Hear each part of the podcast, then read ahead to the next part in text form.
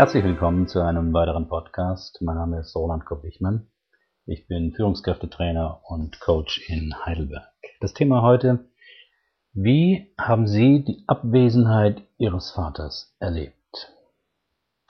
In meinen Persönlichkeitsseminaren oder Psychotherapien kommt der abwesende Vater immer wieder zur Sprache. Bei dieser Entwicklung gibt es mehrere Formen. Erstens die völlige Abwesenheit. Der Vater ist vor der Geburt gestorben oder verschollen. Das Kind wurde zur Adoption freigegeben. Die Mutter kennt den Vater nicht oder wollte seinen Namen nicht preisgeben. Zweitens die teilweise Abwesenheit.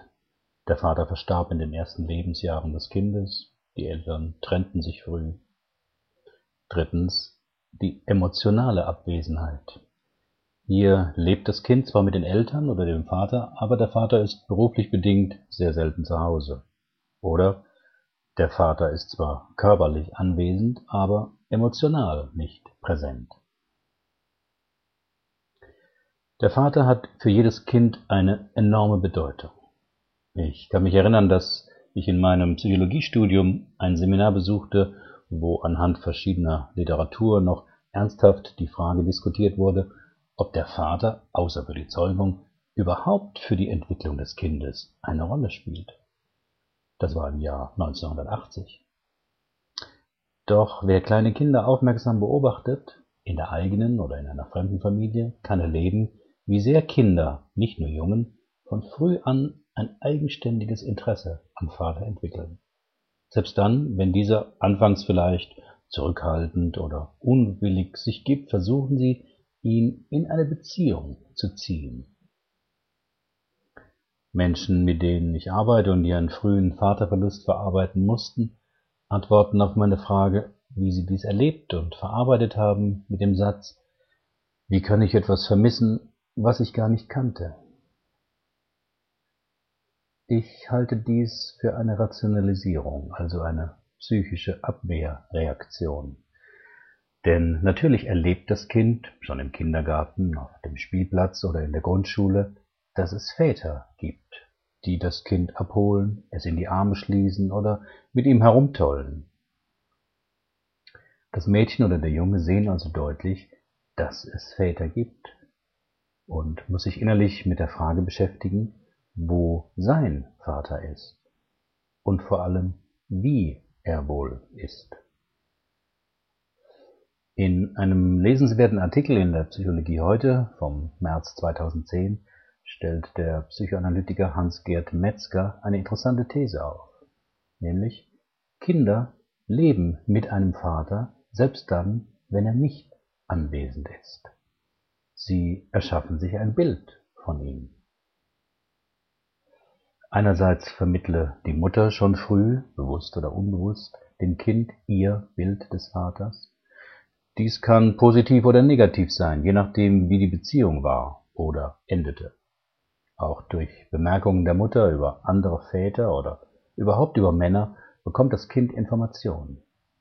Ein Mädchen oder ein Junge spürt am Tonfall, der Mimik oder der Stimme, wie die Mutter den Vater bewertet, einschätzt oder abwertet. Der abwesende Vater wird idealisiert.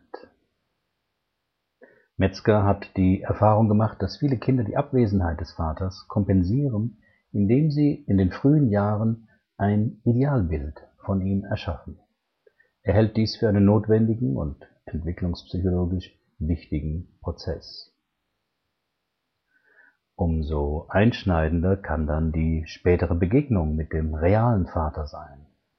Ich erinnere mehrere Fälle von Klienten, wo nach einer frühen Trennung der Jugendliche sich auf die Suche nach seinem Vater machte oder dieser selbst eines Tages den Kontakt suchte.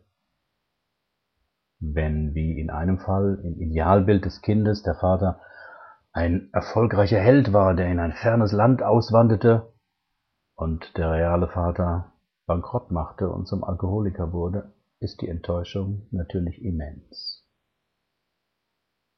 Aber auch wenn Idealbild und der wirkliche Vater nicht so weit auseinanderklaffen, ist es nicht leicht, diese Konfrontation mit der Wirklichkeit zu erleben und zu verarbeiten. Manche Jugendliche oder Erwachsene lösen dieses Problem mit dem Vater durch Kontaktabbruch.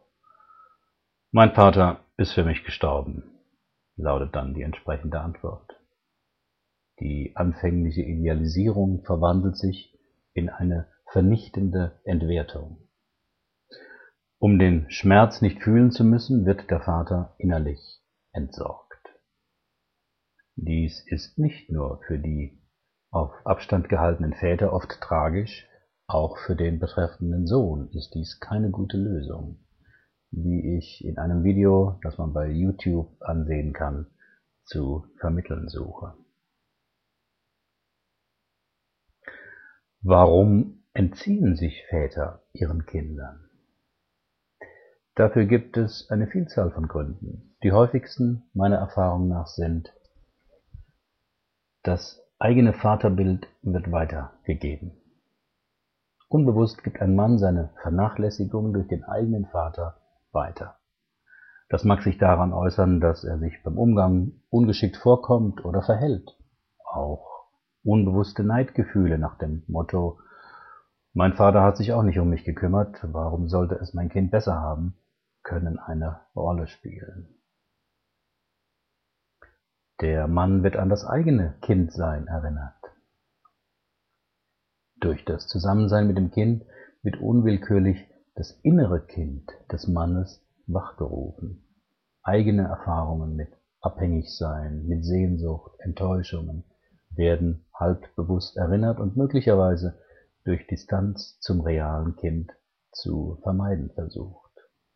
Vor allem Männer, die innerlich noch nicht erwachsen sind und viel noch in die eigene Identitätssicherung investieren müssen, können sich so verhalten. Paarkonflikte werden über das Kind ausgetragen.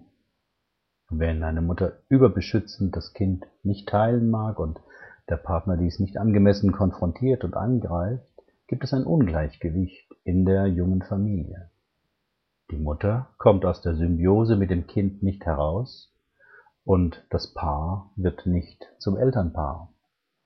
Der Vater gerät immer mehr an den Rand und flüchtet dann in den Beruf, den Hobbykeller oder zur Geliebten.